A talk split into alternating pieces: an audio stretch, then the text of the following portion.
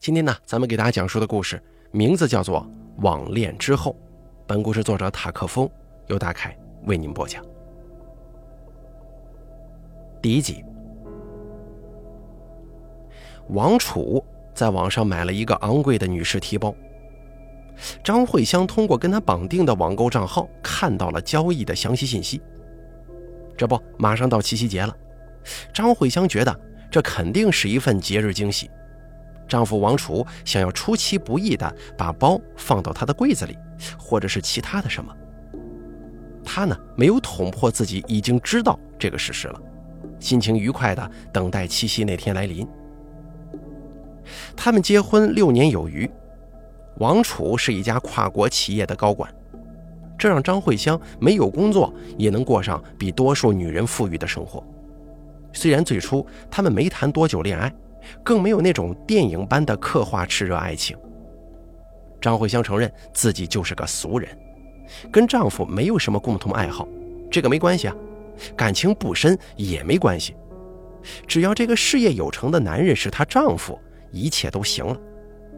她最大的遗憾就是没给王楚生个孩子。七夕节当天，张慧香很早就醒了，早在前天。那个包就已经显示签收了，王楚一定是把它包好了，这是他很喜欢的名牌，王楚知道，当然，即便平时并没表露出来。去年没过七夕，那几个月，他们先是因为某件事情而吵了一架，然后王楚就开始在单位宿舍睡，长达一百多天的冷战，好不容易才各退一步的结束了。今天张慧香想。是该把去年错失的节日气氛一并补偿回来了。在吃早饭的时候，王楚笑着从背后拿出一个硕大的礼物袋给他。今天是七夕呀，王楚说道，就好像张慧香还不知道似的。啊，我知道。先拆礼物还是先吃早饭呢？张慧香选择先拆礼物。这是一个硕大长条形的礼物盒，最后一刻之前，他都在安慰自己，那手提包就在里面。盒子大，因为还有别的东西吧。看到里面实际是什么，他眉头当时就皱了，还特意往更里面掏了掏，结果除了吸尘器之外，还就真的啥也没有了。吸尘器吗？戴森吸尘器。王楚自鸣得意的语气说：“这玩意儿两千多呢，就这一个礼物吗？哎呀，别搞得自己跟那达利表哥一样。”王楚笑着。张慧香勉强记得达利是小说《哈利波特》中的一个人物。他喜欢看一些乱七八糟的外国小说，对于这一点他并不是很有共情的。他把自己要送的礼物拿了出来。一条 L 一一的深色牛仔裤，王楚只是把裤子对着镜子比了比，散漫地夸了几句，就重新坐下来吃饭了。饭桌上，张慧香无法把那个手提包的形象从脑海里面驱逐出去。他是打算待会儿送给我吗？那到底是什么时候啊？你为什么要送我吸尘器呀？他开口问，想把话题往礼物这方面引。这个很好的长柄，吸地的时候还不用弯腰呢。你没想过要送我一些女人真正喜欢的东西吗？女人真正喜欢的东西，比如呢？比如，他本来想举个例子说手提包的，可是又临时改口说，比如化妆品什么的。王楚耸了耸肩膀说：“这个我不懂啊，如果你想要。”晚上咱们一起去买好了。算了吧。停顿了几秒钟，张慧香还是忍不住直接问：“真的没有别的礼物了吗？”答案是真的没有了。第二集，就这样一直到子夜，听着枕旁王楚有规律的呼噜声，张慧香才确定自己没有包包了。七夕过去二十分钟，张慧香还是睡不着。她一直在琢磨手提包去哪儿了。王楚肯定是买了的，现在也显示被签收了。既然不是送给自己的，那还能送给谁呢？小三儿吗？这个恶俗的词汇开始在张慧香的脑袋里蹦跶。王楚不可能自己用那个包，然后也不是给老婆的话，还剩下的可能不就只有他出轨了？这个让人怎么也睡不着。在被窝里，张慧香又打开手机，没有什么明确目的，就是想再看一下那笔订单的交易详情。上面写着“娇娇花苑十一号三零一”，收货人是夏女士。这是详情往下拉的具体收货地址。张慧香只嫌自己太笨，这么多天竟然没去注意。王楚把那个包直接寄给了娇娇花苑的夏女士。夏女士，她心头掠过一丝不切实际的联想。张慧香连忙甩甩头，将之抛到脑后。第二天上午，她在王楚上班之后，自己也出门了，目的地就是城北区的娇娇花苑。那是一片老房子了，据她所知。住客除了有一些老人之外，就是外地打工的租客，再就是租不起新公寓的年轻单身人士。两个小时之后，张慧香回到家。其实呢，她是一路走回来的，她却记得自己是乘坐了一一二路公交车。这本身无关紧要，重点是之所以记错的原因。记错的原因是因为她有些魂不守舍。他在那个需要清扫的杂乱楼道里摁了一下夏女士家的门铃，门很快就开了。看到夏女士之后，张慧香整个一愣，就逃也似的下了楼。然后他就开始魂不守舍，以至于怎么回的家都记不清楚。夏女士开门的形象还烙在眼中挥之不去，让他整个脑袋嗡嗡作响。竟然是她。还真的是他！我的天哪！第三集，事情要从整整一年前说起了。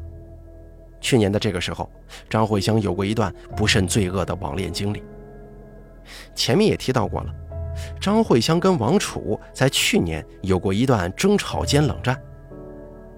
张慧香的妈妈常年身体欠佳，在家里突然就病倒过世。张慧香特别悲痛，她跟爸爸两个姐姐一起操办了后事，王楚也被拉着一起奔波。二人最后爆发争吵的原因，正是所谓的星星之火可以燎原。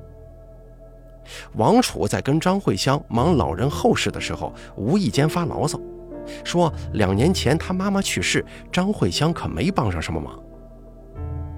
那段日子，王楚在工作上也遇到了一些麻烦。几天过后，这句并非刻意的牢骚，在双方负能量的激化之下，造就了那场大争吵和后续的四个月冷战。冷战期间，王楚经常不在家里，睡单位的员工宿舍，丝毫不给双方下台阶的机会。每天晚上，张慧香都觉得委屈极了。妈妈刚走，丈夫还那么神经兮兮的给自己脸色看。第三个礼拜后，张慧香为了发泄自己内心的苦闷，竟冲动之下在社交软件上注册了一个小号，开始勾搭同城推荐里的男人聊天。一开始聊的两个不成气候，三言两语就结束了。张慧香觉得自己需要一些更加刺激的。第三个男人，他一上来就要看他的自拍照。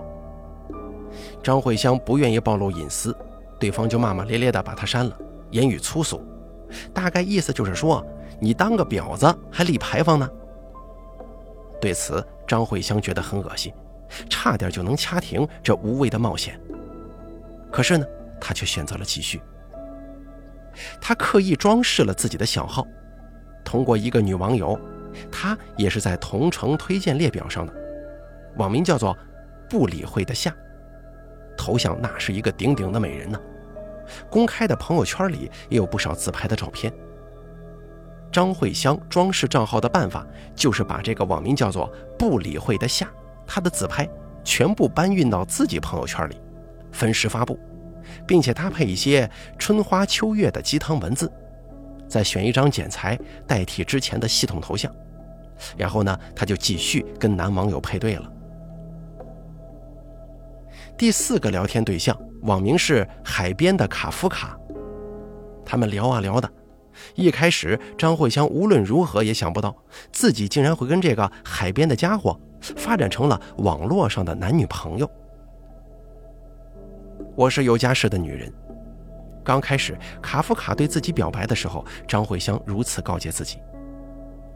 可是卡夫卡真的被自己迷住了。在几寸见方的聊天界面当中，连日展开攻势，甜言蜜语、金钱赠与，还有十分深入的互相了解。每当卡夫卡问起张慧香一些私人问题，张慧香总是会信口胡诌。他带入了角色，他把自己想象成自拍里的女人，也就是那个叫做不理会的夏的人，想象自己就是他，然后模拟这么一个女人。私生活如何，以及会怎么去回答勾搭他的男网友的问题。慢慢的，张慧香了解到，这个叫卡夫卡的家伙跟王楚有一点是一样的，他们都是小说发烧友，他们都喜欢那种欧美的幻想小说，什么《指环王》《哈利波特》，亦或者是畅销的悬疑文学。意识到这一点之后，他突然想要更进一步。至于进一步的方法，张慧香开始在脑海当中搜刮那些王楚平日谈到的小说情节，或是有关他们的任何事情，再配合上网科普，就成功把自己跟卡夫卡变得志同道合。他用这些平日从不感冒，王楚一谈起自己就避之不及的话题，轻松地俘获了另一个男人的心。可能还有那个自拍确实漂亮的缘故吧。卡夫卡已经被自己彻底迷倒了。张慧香感觉兴奋与沉浸大过了罪恶，最后斗胆就答应了他的表白。这段恋情持续了三个半月的时间，他们每天在网上热恋，对方几次提出要视频或语音，都被张慧香一次次以各种理由婉拒。可能内心深处还是有挺多的罪恶感的吧，他不想太豁出去，搞得覆水难收。没错，如果到时候自己因为出轨而跟王楚离婚的话，太不值当的了。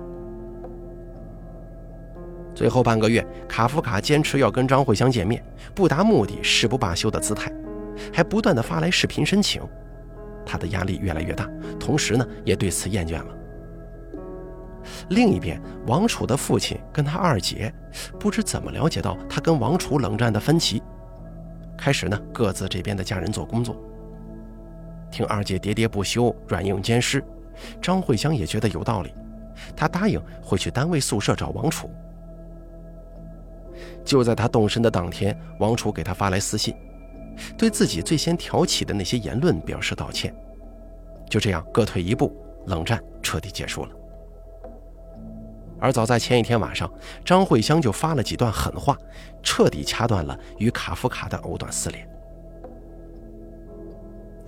事情就这么过去了，他跟王楚和好如初，张慧香也没让任何人知道他用假身份网恋这个事儿。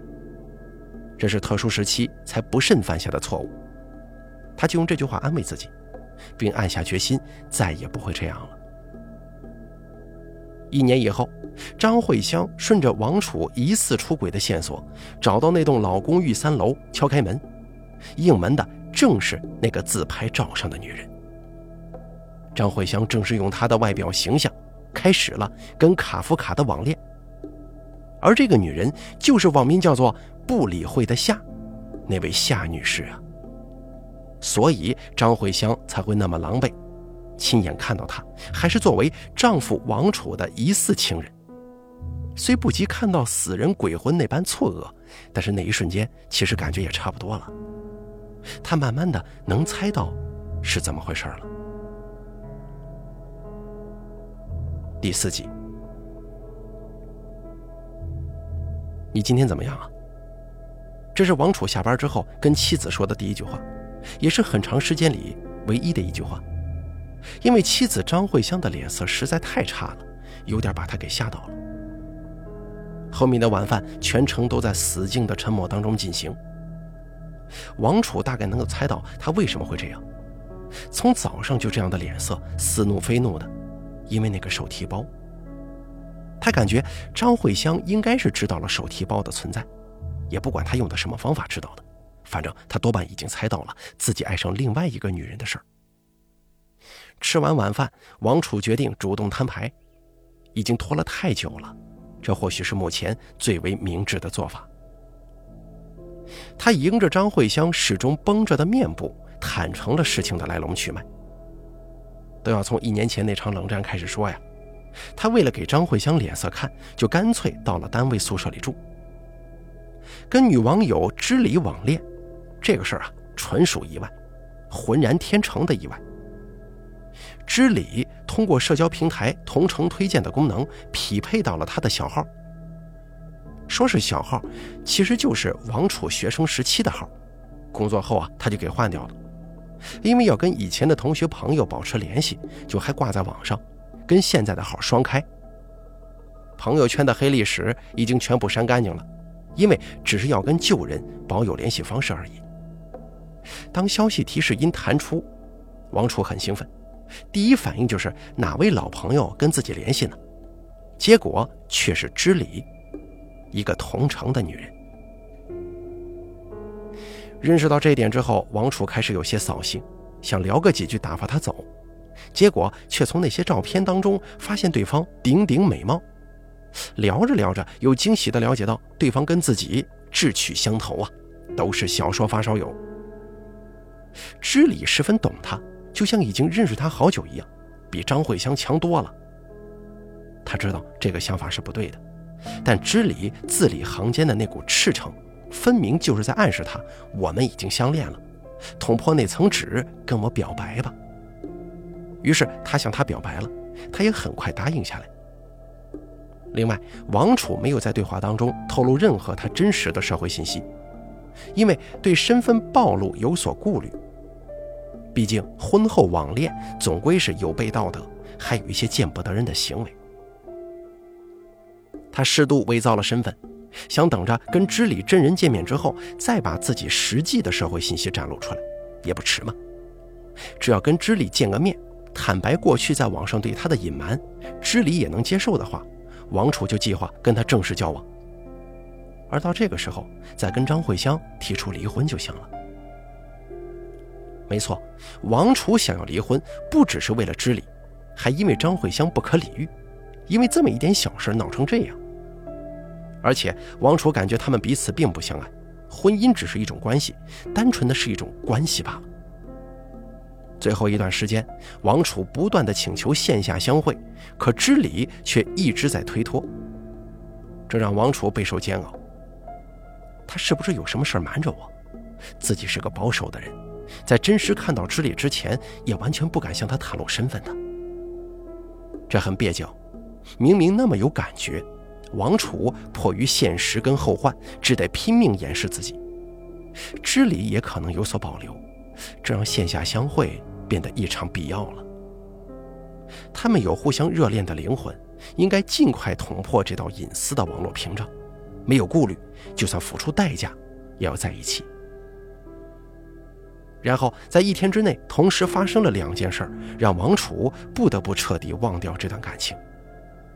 第一件事是知礼毫无预兆地改变了态度，与他分了手，这让他十分难受和错愕。还有就是爸爸找到单位宿舍，劝导自己跟张慧香和好。你这样下去怎么行啊？别人看了像什么话呀？更何况慧香她妈妈刚死了。就这样，知礼的逃离让王楚大梦初醒，爸爸的话语让他进一步的回到现实。没错，我是个有家室的男人，而前两个月我做了一系列很不负责任的事儿。他振作起来之后，才给慧香发去道歉短信，然后慧香也退了一步，夫妻生活终究是回到了正轨。而直到上个月，第五集，上个月王楚见到知礼了，简直就像是老天爷有意的安排。那天他在公司跟专门负责人事的同僚一起给求职者面试，最后一位面试的女人叫夏萌，王楚一眼就认出她来了。这个比谁都懂他的知礼就在眼前。如果他能够应聘成功，该多好啊！可惜并不然。就平常，王楚会认为单位的招聘机制严格是必要的，可现在却惋惜的不得了。如果夏蒙能进到他的单位，如果知礼能进的话，第二周，王楚以公事为由给夏萌打去电话，用他平常单位里端着的语气询问对方什么时候有空，可以一起吃个饭，谈一谈有关面试的问题。夏萌立马答应了，他或许以为是单位又要他了。想到这儿，王楚不免有些心慌，他们不会录用他的，这已经毋庸置疑了。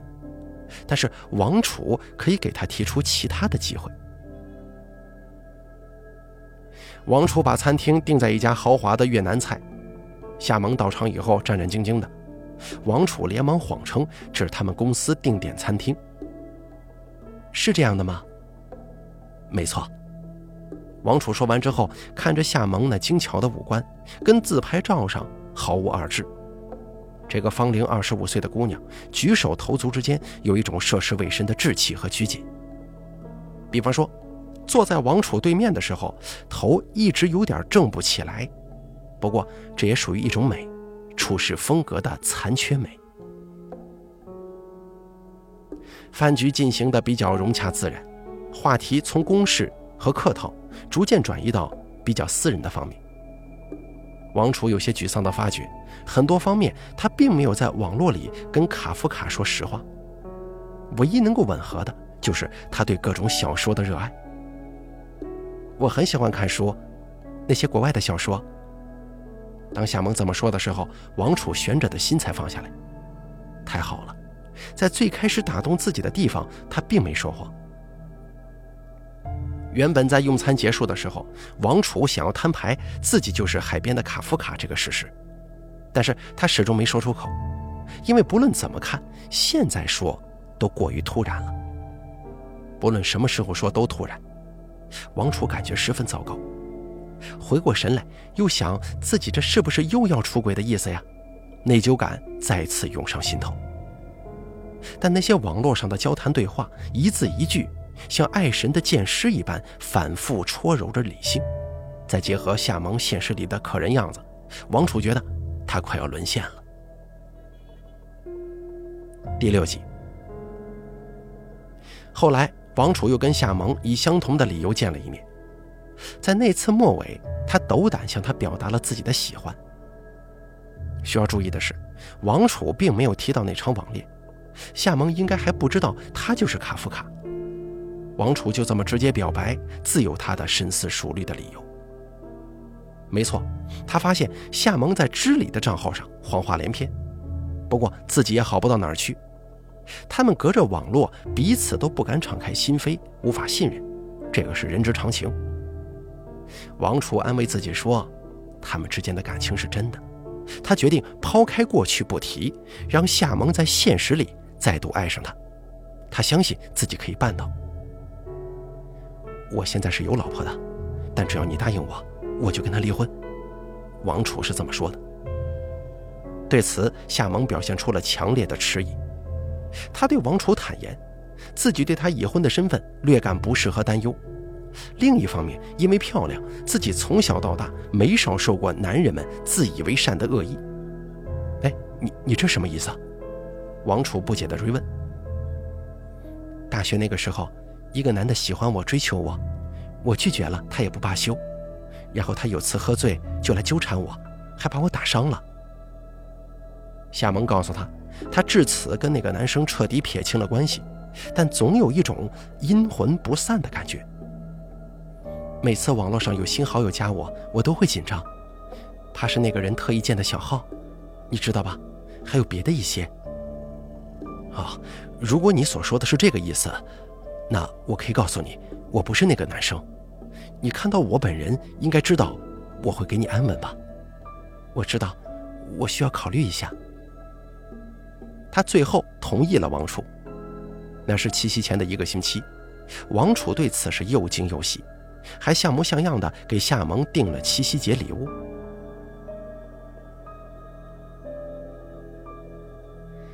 整件事情就是这样，你随便怎么说我都行。我想要跟夏萌结婚，我也希望你可以原谅我。都说一日夫妻百日恩，你原谅我，财产这东西怎么分配都好商量。听到这儿，张慧香算是彻底搞清楚状况了。自己用夏萌的照片玩网恋，对象竟然就是跟自己冷战的丈夫王楚。然后，张慧香意识到自己给自己刨了一个巨坑，他们的婚姻横竖是完了。看着王楚充满愧疚和坚毅的脸，他忽然崩溃了，向后跌到床上，歇斯底里的哭了起来。第二天早上，他发现自己穿着外面的衣服睡着了，横在双人床正中，脸上还沾着凝固的泪痕。王楚已经去上班了，他今天走的似乎特别早。昨晚他是睡在沙发上的。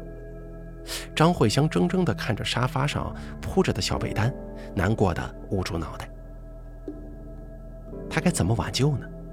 实话实说。说那个跟他网恋的不是夏萌，而是自己吗？这会不会使事情变得更糟呢？假设王楚知道了真相，他可能就不会那么执着地追求夏萌了。但另一方面，不只是不爱我，还会讨厌我、恨我吧？没错，这个事儿足够荒唐，也足够让人无法接受。如果不说实话，丈夫王楚就是理亏的一方。他张慧香在分割财产的时候占有优势，别人说来也是男的寻新欢了，跟老婆没关系啊。但张慧香不想离婚，她没有特别强烈的理由，她就是不想离婚。她习惯并喜欢现在的生活，不用上班，唯一要担心的就是三餐，还有什么时候给王楚怀上个孩子。她很满足于现状，当一个不愁钱的全职太太。他根本就无法想象离开王楚以后的生活。自己会再婚吗？除非再找到一个跟王楚一样条件优越的男人，那么不管再婚与否，常理来说，他都是得工作的。对于一个从未接触过什么工作的三十岁女人，也不至于说是挑战吧，但就是有一股强大的阻力，它切实存在。综上所述，他不想离婚。但这婚怎么看都是非离不可了。目前的情形到底该怎么办呢？思来想去之后，张慧香决定这样做。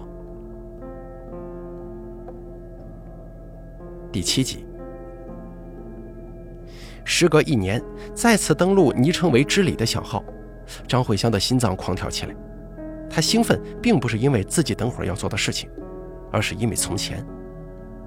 他身为知礼，顶着夏蒙的形象跟卡夫卡网恋的那段过程，至今回想起来仍让他激动。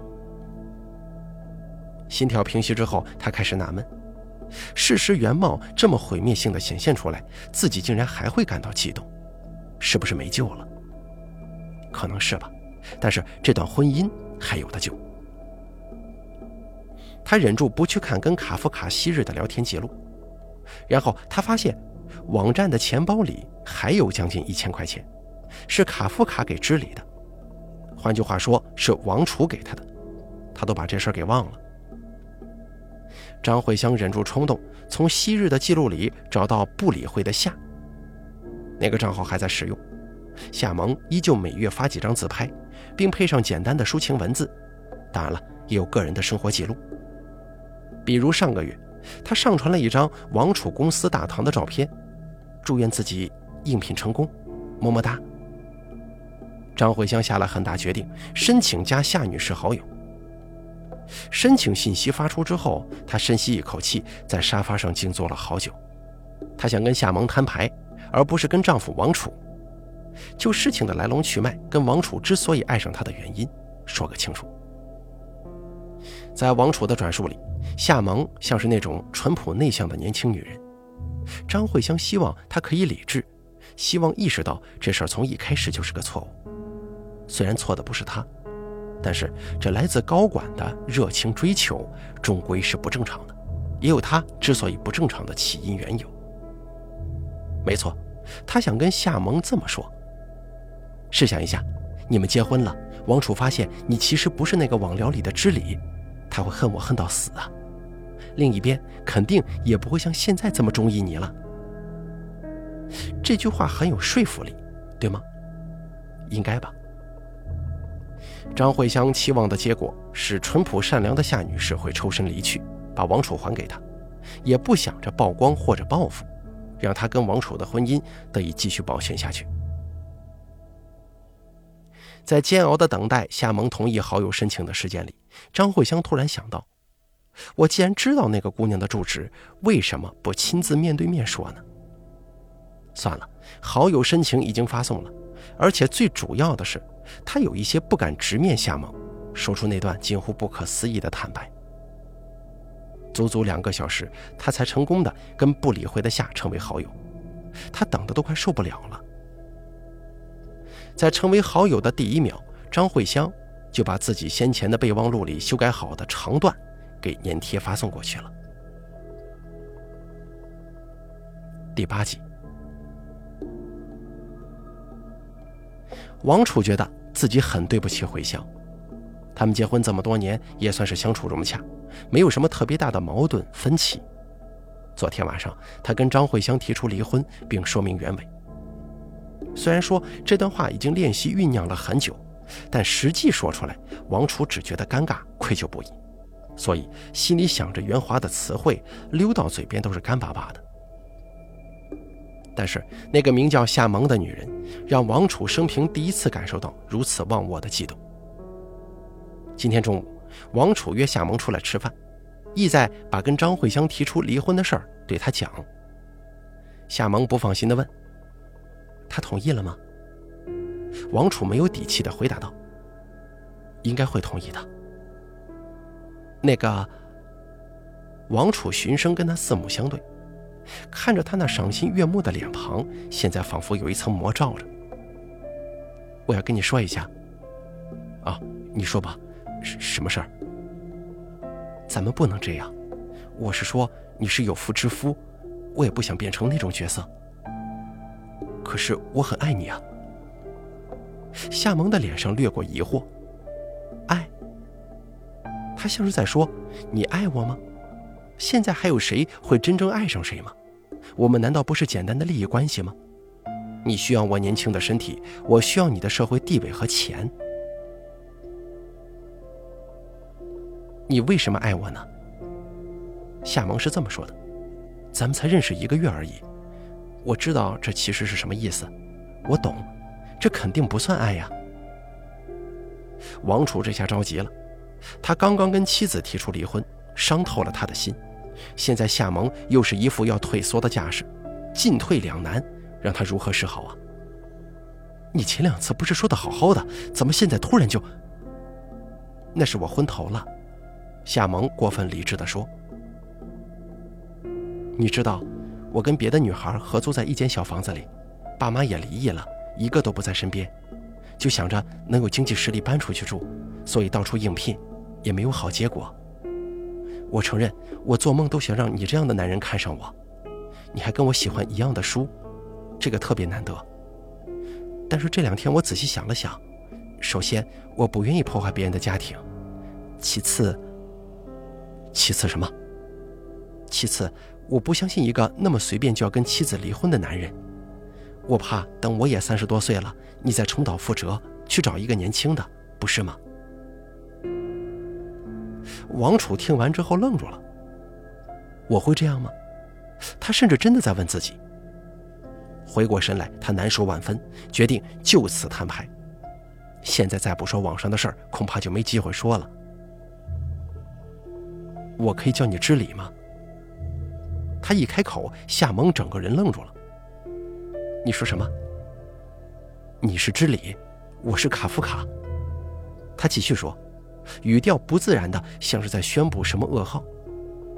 我们一年前就相恋了，你还记得吗？我的天哪，你……这就是夏萌对此的答复，一句无内容的感叹。还没等王楚反应过来，夏萌就起身走了。